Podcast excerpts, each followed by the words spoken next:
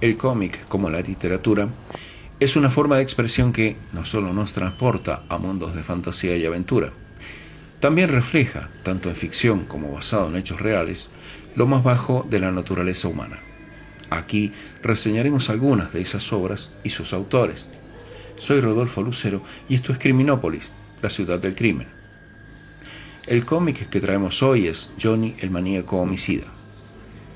Lo primero que debemos tener en cuenta sobre Johnny el maníaco homicida y que conviene no olvidar es el hecho de que, pese a sus apariencias burtonianas, no estamos ante un cómic para todos los públicos, ni ante una obra recomendada para estómagos sensibles, ni para mentes inocentes y puras, porque su principal cometido será provocarles acidez y pervertirlas respectivamente.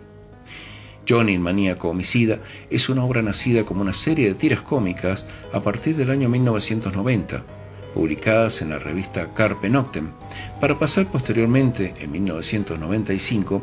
a manos de Slave Labor Graphic, en la que encontraremos una visión existencial, macabra y plenamente enfermiza de la sociedad actual. Un plato servido frío, junto a un estilo caricaturesco de reminiscencias góticas y a un trazo desgarbado y estilizado, casi esquizofrénico, que hace inconfundible el trabajo de su extravagante autor, John M. Vázquez ha desarrollado asimismo su labor como creador y guionista de la serie animada Invasor Sim, dirigida por Steve Riesel y producida por el canal infantil y juvenil Nickelodeon, y que sería cancelada debido a que sus productores la consideraban demasiado oscura para el público infantil al que iba dirigida. Esto no es de extrañar viendo su Johnny en maníaco homicida, un cómic bastante crudo que no muestra condescendencias de cara al lector y en el que John Vázquez ha reconocido influencias de cineastas como David Cronenberg en su primera etapa como director de destacadas películas de terror como La Mosca, La Zona Muerta, Rabia o Scanners, o David Lynch de Twin Peaks, así como de escritores como de Frank Kafka o H.P. Lovecraft.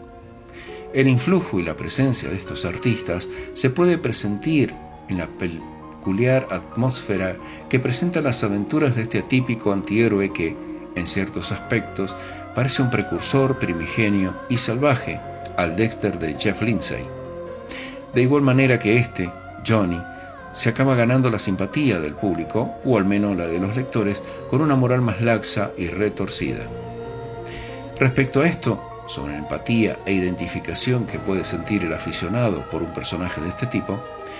John Vázquez le quita hierro al asunto, reconociendo que Johnny el maníaco homicida no es más que una diversión de un gusto cuestionable.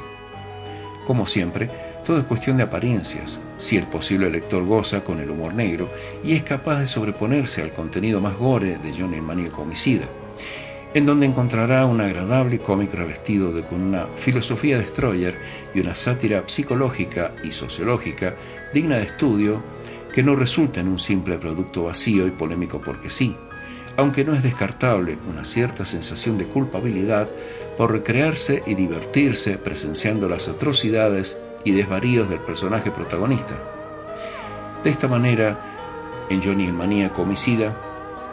se tratan temas como la desestructuración familiar, la soledad, los tabúes, los gusanos sociales, y especialmente la violencia implícita de nuestra especie que cada día vemos reflejada impunemente en los medios de comunicación, en la televisión y en el cine. Para paliar un poco el opresivo ambiente que encontramos en la obra, John Vázquez juega en algunas tiras cómicas a la metaficción con un cómic dentro del cómic, lo que realmente resulta ser las delirantes tiras de El feliz niño Fideo, supuestamente dibujadas por el propio Johnny, o con apuntes humorísticos al margen de las viñetas que ayudan a digerir algunas escenas más crudas y que no son más que una advertencia de su autor para que no nos tomemos demasiado en serio el asunto. En el apartado gráfico, el extraño dibujo de John Vázquez encaja perfectamente con el tono de la obra, con una cierta tendencia esquemática y estilizada, no carente de detalle y de un pérfido atractivo, con un trazo que tal como fue concebido en su origen, se muestra brutal y dinámico en blanco y negro. Pero la mejor manera de hacernos una idea aproximada sobre un cómic como Johnny el maníaco homicida es conocer un poco su galería de personajes, pues son los que llevan el peso de la historia y aunque Johnny sea la estrella de la función, sus desafortunadas víctimas juegan un papel importante en sus aventuras. Primero de todo, debemos mencionar a Squee, el pequeño y asustadizo vecino de Johnny, que pesa menos que una hamburguesa con queso, con una carencia afectiva por parte de sus padres hartamente preocupante y que vive traumatizado ante la posibilidad de ser abusado por extraterrestres. Este personaje tuvo su propio spin-off, llamado simplemente Squee, llegando a estar nominado a los premios Eisner en 1998 en las categorías de Mejor Serie Nueva y Mejor Publicación de Humor. Por otro lado tenemos a Debbie, la que se escapó, otro personaje secundario más o menos habitual en las historias de Johnny, el maníaco homicida, que también gozaría de una serie propia titulada Eiffel Sick, y esta ganaría en el año 2000 el International Horror Guild Award a la mejor narrativa ilustrada. Por último, entre otros personajes recurrentes del cómic de John M.